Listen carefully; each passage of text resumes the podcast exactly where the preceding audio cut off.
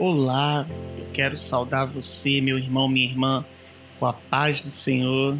Eu não sei em qual momento do dia você está ouvindo, mas eu espero que o seu dia ele esteja sendo abençoado, que Deus esteja fazendo grandes coisas na sua vida, mesmo nesses momentos difíceis, nesses momentos de crise. E estamos aqui mais uma vez para falar um pouquinho da palavra de Deus, para discutir, para entender, para meditar na palavra do Senhor e eu espero que essa meditação possa acrescentar na nossa vida, que através dessa mensagem você possa ser edificado, através desse papo você possa ser edificado, você possa ser transformado pelo Senhor e que a sua vida, de alguma forma, ela seja impactada nesse momento. E nesses últimos dias nós temos vivido uma época muito difícil, uma época em que o normal uh, é um novo normal, né? A gente escuta falar o tempo todo, ah, precisamos nos adaptar ao novo normal. E hoje nós vivemos uma época muito desafiadora.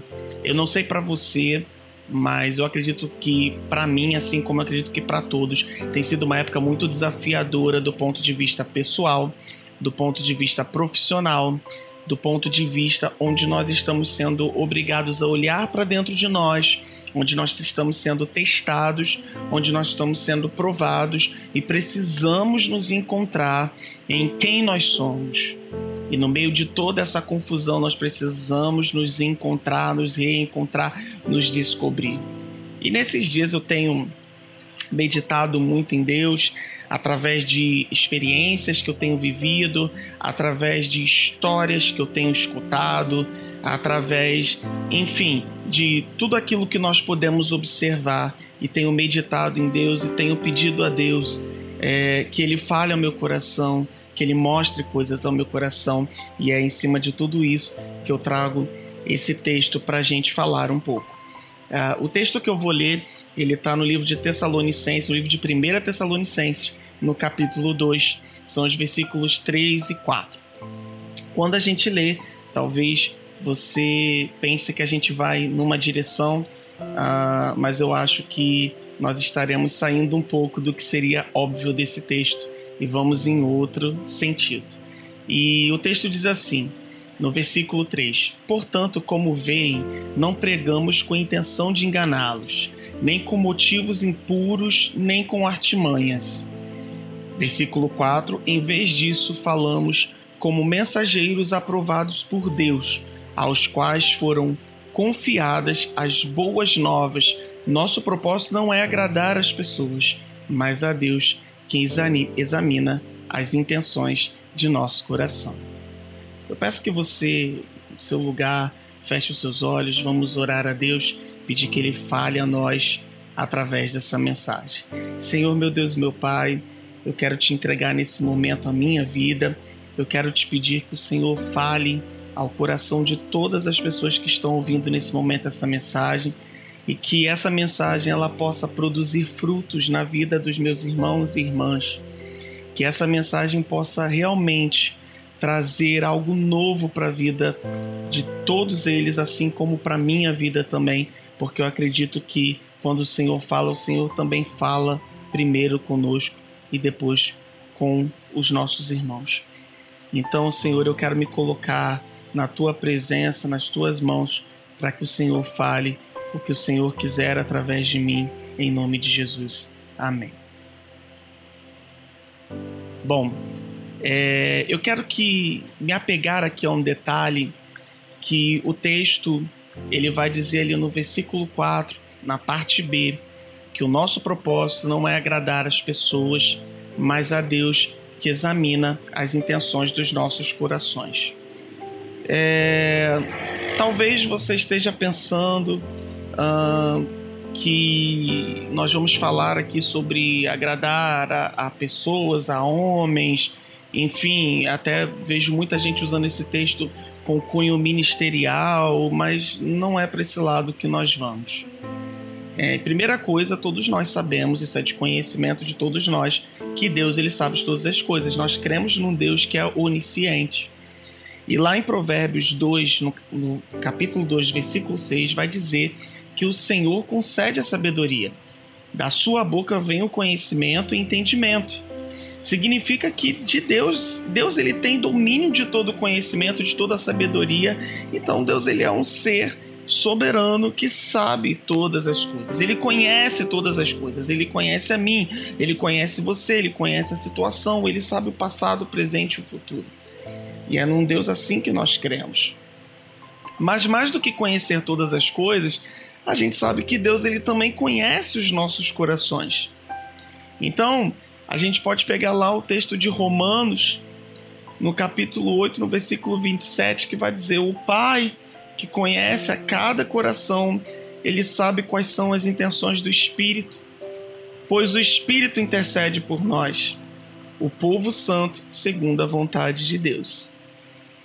E indo além, porque aqui no, nós estamos falando no momento né, em que ali no texto a Bíblia vai estar falando que muitas vezes nós não sabemos nem como orar e aí né, o Espírito ele pega todos aqueles gemidos inexprimíveis e ele dá a Deus, né? Deus conhece a intenção do nosso coração, ele sabe o que que na verdade nós estamos pedindo.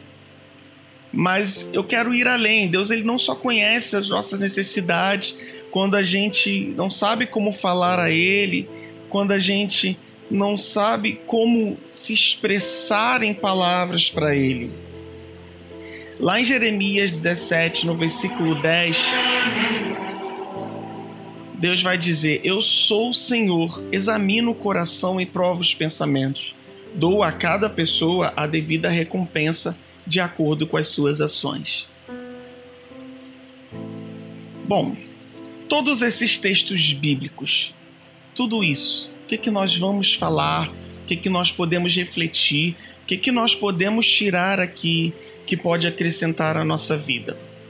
Como a gente falou no início, nós vivemos momentos em que uh, muitas pessoas elas estão entrando em crise, elas estão precisando se redescobrir, elas estão precisando olhar para dentro e, e, se achar. Hoje a gente não pode fugir do convívio conosco no dia a dia, quando antes, no nosso antigo normal, nós saíamos de casa, distraíamos a nossa mente, nós trabalhávamos, nós saíamos, íamos para o culto, estudar, faculdade, eu não sei, mas por algum tempo nós precisamos ficar em casa. E quando nós precisamos ficar em, em casa, muitas vezes nós precisamos enfrentar a tal crise existencial que esse isolamento ele provocou. Nós vemos famílias vivendo em crise, pessoas vivendo em crise de identidade, em crise pessoal, em crise com aqueles que moram próximo, que moram com ele. Nós estamos vivendo nesse momento essa crise. E aí eu estava pensando, como será que a nossa fé ela tem se comportado em meio a essa crise? O que será ou quais têm sido as nossas atitudes em meio à crise no nosso relacionamento com Deus. Afinal de contas, apesar de nós termos a igreja em funcionamento de uma forma completamente diferente, onde nós estamos, por exemplo, nesse momento meditando na palavra através de uma mensagem distribuída por podcast por meio da internet, onde nós podemos acessar o YouTube, onde no nosso canal do YouTube todo domingo nós transmitimos um culto e nós podemos, sem sair dos nossos lares, viver o, o conceito de adoração a Deus, o conceito de igreja que tem sido adaptado para que a sua vida, a minha vida, possa continuar sendo abençoada. Mas também é bem verdade que nesse momento nós estamos vivendo um momento no qual nós estamos sendo menos vistos, talvez menos acompanhados. Não significa que não estamos sendo acompanhados, porque nós sabemos que nós ainda temos os pastores e nossa igreja não é uma igreja muito grande. Eu não sei você que está ouvindo como que é a sua igreja, mas a nossa igreja ela não é uma igreja muito grande, então significa que nós temos um contato relativamente próximo com a nossa liderança, né? Talvez hoje você tenha o um WhatsApp do seu líder, do seu líder de jovens, do seu líder do, das mulheres, líder do departamento infantil, você tem é, o, o WhatsApp do pastor, dos pastores, nós temos pastores, nós temos diáconos, missionários, presbíteros, enfim, nós temos pessoas à disposição para nos ajudar se precisarmos e nos acompanhar. Mas esse acompanhamento está sendo feito à distância. E esse é um momento em que nós podemos fingir muito bem. Nesse momento é muito fácil uh, que a gente acesse uma mensagem em podcast e talvez você não tenha ouvido toda a mensagem. Talvez alguma terça-feira a gente pulou a mensagem. E aí é muito fácil a gente entrar lá no grupo, no grupo da igreja, no comentário das redes sociais, dizer: Nossa, que mensagem abençoada! Só para que o seu líder, o seu pastor, ele não perceba que na verdade você não acompanhou. É um momento que é muito fácil a gente entrar no Facebook enquanto a gente tem lá todas as quintas-feiras o nosso culto, o nosso momento com Deus.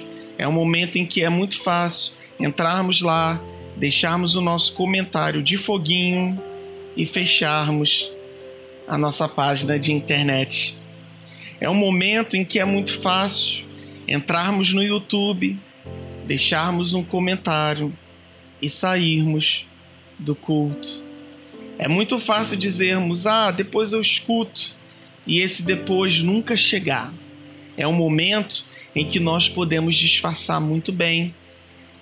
Só que isso traz também uma consequência, porque a gente entende, ou talvez pelo fato da, da igreja, a própria estrutura da igreja, o próprio conceito de igreja que nós vivemos hoje, e eu não estou aqui para falar sobre conceito de igreja, sobre mudar o que a igreja é, mas eu estou aqui para falar sobre o que nós entendemos, sobre a estrutura física da igreja, a organização da igreja, né? vamos dizer, o administrativo. Então é muito fácil a gente tentar para tirar o, talvez o pastor ou a liderança do nosso pé, para que ele não fique na nossa cola perguntando se está tudo bem ou como que está a minha vida espiritual ou exortando-nos a fazer aquilo que é a vontade de Deus é muito fácil. A gente fingir para homens, para essas pessoas que nós vivemos uma vida de santidade com Deus, quando na verdade a nossa vida é completamente o oposto.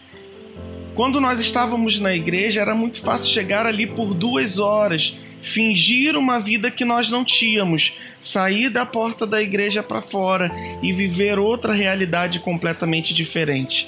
Quem dirá agora que nós não precisamos nem nos apresentar fisicamente a outras pessoas? E é por isso que eu quero falar sobre que não temos a intenção de agradar homens, que a nossa preocupação não tem que ser em agradar pessoas, em fingir que vivemos uma vida santa para que pessoas se agradem disso ou deixem a gente para lá. Mas nós precisamos entender que ainda que teu pastor não esteja te vendo, ainda que o teu líder ele não esteja vendo se você está acompanhando ou não as atividades da igreja, se você tem orado ou não, se você tem lido a Bíblia ou não. Ele não pode acompanhar, mas Deus sabe.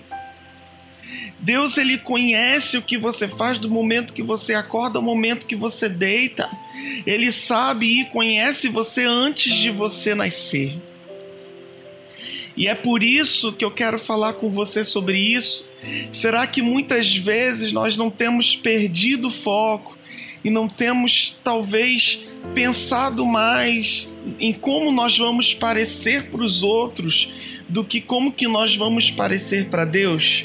como será que a nossa vida espiritual nesse momento de crise ela tem se firmado? Será que a gente tem mantido nossa vida espiritual, temos mantido nossa conexão com Deus e temos procurado viver em cada dia mais em santidade?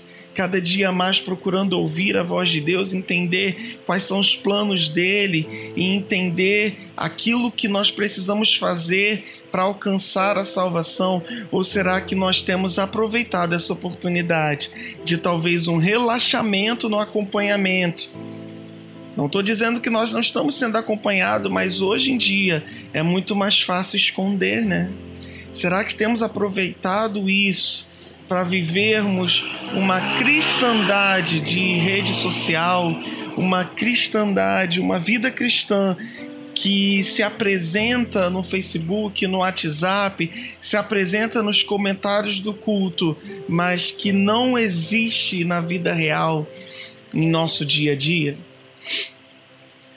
E pensando nisso, eu tenho refletido com Deus e tenho orado a Deus e tenho pedido a Deus que Ele nos ajude.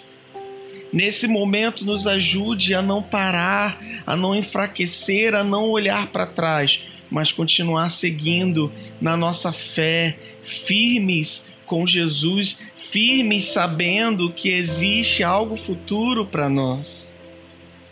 Sabe, muitas vezes a gente perde o foco e a gente começa a olhar para o momento nós, como seres humanos, tendemos a não pensar a longo prazo. É muito mais fácil para a gente pensar a curto prazo. Não, eu tenho que aproveitar a minha vida. Não, eu tenho que viver o momento.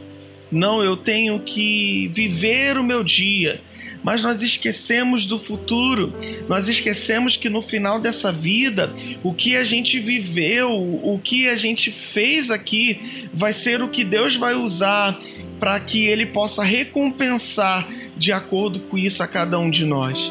Será que nós temos plantado frutos que nos levam à salvação, ou será que nós temos plantado frutos que nos levam à condenação?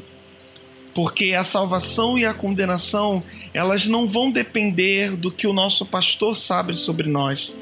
Mas isso é individual, é eu com Deus, é você com Deus. A minha salvação, ela vai ser pautada e dirigida na minha vida com Deus. A sua salvação, Deus vai ter como referência a sua vida com Deus. E Deus, ele foi tão bom que ele colocou no nosso caminho os nossos líderes, os nossos pastores, para que pudessem nos acompanhar, nos ajudar. Mas quantas vezes temos usado desculpas para nos afastar de Deus? Temos usado desculpas para não orar, temos usado desculpas para não adorar, temos usado desculpas para sair do que nós consideramos obrigação. Porque muitas vezes, por termos a igreja, nós começamos a ver aquilo que nós fazemos, os cultos, como obrigação. E nós esquecemos que, na verdade, quando nós temos uma transmissão no YouTube e nós podemos, na nossa casa, ajoelhar, chorar, sentir a presença de Deus inundando, isso é um privilégio. Isso não é uma obrigação, mas um privilégio. Eu fico maravilhado quando eu posso depois abrir um, um dos nossos cultos no YouTube e assistir e viver aquilo novamente e ajoelhar e sentir a presença de Deus e chorar na presença de Deus e ser ministrado. É muito curioso, né? Para nós, eu não sei para todo mundo aí do louvor, mas para mim que sou ministro, ministrar um culto e depois poder assistir esse vídeo e perceber que aquela ministração ela falou meu coração de uma forma diferente, porque Deus ele não está preso a tempo. É um privilégio. Você estar ouvindo agora essa mensagem é um privilégio. Não é uma obrigação, ah, eu tenho que ouvir o podcast, é um privilégio. E quantas vezes nós vemos que nós temos desculpas para fazer todas as coisas para Deus, mas arrumamos com facilidade tempo para fazer outras coisas para agradar a nós. É muito fácil a gente achar tempo para jogar videogame, É muito fácil a gente achar tempo para ver um filme ou maratonar aquela série que saiu no sistema de streaming. É muito fácil encontrarmos tempo para fazer todas essas coisas, para sair com os amigos, para ler um livro, talvez, se isso te agrada. Mas quando a gente fala de ler a Bíblia, de orar, de fazer um devocional, de tirar ali meia hora do nosso dia para ter um, uma conexão com Deus, a gente acha difícil encontrar tempo para isso. E aí a gente usa desculpas, né? Ah, mas não deu tempo porque eu tive que trabalhar, mas não deu tempo porque eu tenho que estudar, mas não deu tempo porque eu tenho que fazer isso ou aquilo. E na verdade, nós continuamos usando desculpas, se esquecendo que Deus conhece o nosso coração, se esquecendo que Deus ele conhece o que se passa dentro de nós, o que nós estamos tendo por intenção, ele conhece. Então Deus sabe se na verdade nós não tivemos tempo ou se na verdade nós apenas usamos como desculpa para não fazer algo para ele. Até porque eu acho que é muito difícil que nós possamos tirar ali 10, 20 minutinhos para orar e ler um versículo todos os dias. Mas muitas vezes o nosso dia a dia ele faz com que nós não tenhamos esse tempo com Deus. Tudo isso que eu falei para você, eu falei por quê?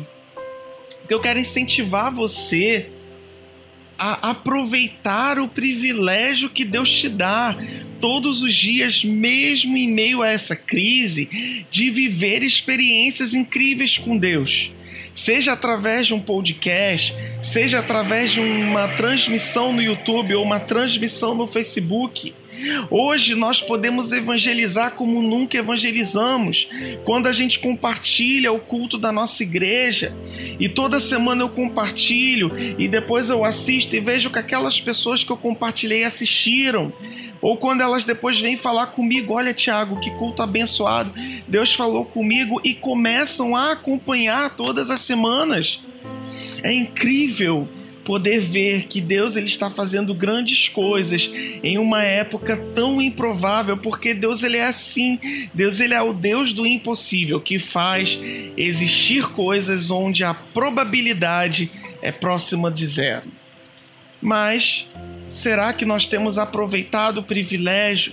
Será que nós temos aproveitado o esforço dos nossos líderes, dos nossos pastores em trazer esses recursos, esse privilégio a nós, em, ser, em serem canais de Deus para sermos ministrados numa época onde há tão pouca esperança, onde há tanta dificuldade, tanta discussão. Será que nós temos aproveitado aquilo que Deus tem nos dado? Eu quero incentivar você a aproveitar eu quero incentivar você a tirar 10 minutos do seu dia para orar e ler um versículo da Bíblia. Eu quero incentivar você a ter uma vida com Deus, independente de quem está vendo, mas ter uma vida com Deus por causa dele. E creia numa coisa: se os nossos líderes eles nos repreendem, é porque eles nos querem bem. Esse texto que nós lemos, ele está exatamente nesse contexto. Nesse momento, eles estavam exortando a igreja. E eles diziam: Olha, a gente não está exortando vocês, a gente não está repreendendo vocês com a intenção de enganar vocês, ou com motivos impuros, ou com artimanhas, mas como os mensageiros de Deus a quem Deus confiou essas boas notícias, ou essas boas novas, ou até mesmo essa repreensão, nós estamos fazendo isso para agradar a Deus. O que nós precisamos entender é que na, na casa de Deus, na igreja, nós temos uma hierarquia onde tudo é feito com a intenção de que todos nós possamos agradar a Deus. Então eu quero também incentivar você a ouvir nesse momento tão difícil seus pastores, nossos pastores. Nós precisamos confiar neles mais do que nunca. Quero incentivar você a mandar mensagem. aos seus líderes, aos seus pastores, no momento de dificuldade, no momento que precisar de ajuda, até mesmo correndo o risco de sermos repreendidos. Mas nós precisamos confiar uns nos outros e nos ajudarmos.